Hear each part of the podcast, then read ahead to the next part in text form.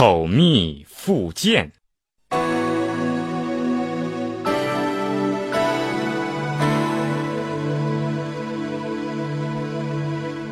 李林甫是唐朝的一个有名的奸臣，他是皇帝的亲戚，又是当朝的宰相。虽然没什么本事，权力却大得不得了。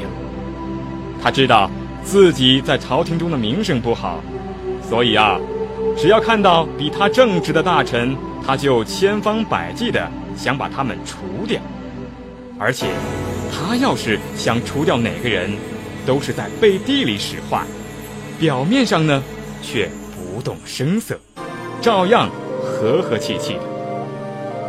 朝中有一个大臣，名叫颜廷之，性格非常耿直，所以李林甫一直把他看作是眼中钉，想尽办法要把他赶出京城。有一天上朝，他对皇上说。啊皇上，那个颜廷之老是抱怨皇上不重用他，还说他比我又能干得多，却只是个小小的中书侍郎，凭什么让我当宰相呢？皇上听了非常生气，说：“哼，这个颜廷之胆子还真不小呢，居然敢跟你争宰相。”我把他撵出京城，看他还争不争。于是颜廷之就被赶了出去。李林甫心里呀得意极了。可是没多久，皇上又想起了严廷之，就问李林甫说：“哎，那个严廷之还在吗？这个人虽然狂了点儿啊，不过嘛，还是……”很有才能的，呃，我看给他点教训也就够了。李林甫一听，心里咯噔了一下，可表面上还装作什么事儿都没有，说：“啊，陛下既然想念他，那我就去打听一下。”退了朝，他马上把严廷之的弟弟找来。对他说：“你哥哥不是很想回京城见皇上吗？我倒有一个办法。”严廷之的弟弟也很想见到哥哥，就连忙问他该怎么办。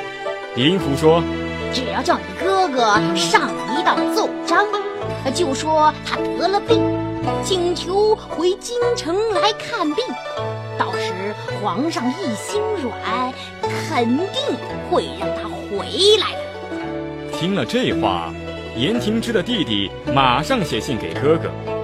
严廷之也很想念皇上，真的上了一道奏章，说他得了重病，请求回京城看病。这时，李林甫就拿着奏章去见皇上，装作很惋惜地说：“哎呀，真是太可惜了。”颜廷之得了重病，不能再做事儿了。于是皇帝叹了口气，也就算了。不光是颜廷之一个人，还有好多大臣也是被这样赶出朝廷的。不过呢，李林甫装的再巧妙，他的阴谋诡计到底还是让人知道了。人们都骂他是嘴上像蜜甜，肚里。藏着剑，表面上装好人，却在暗地里陷害别人。成语“口蜜腹剑”呢，就是这样来的。好了，我亲爱的小朋友们，这个故事就讲完了。欢迎妈妈和小朋友们一起来使用伊氏娃娃 JUY 中药神奇水，修复皮肤，棒棒的。对婴幼儿湿疹，奶癣更有效果，妈妈们再也不用担心孩子有湿疹了。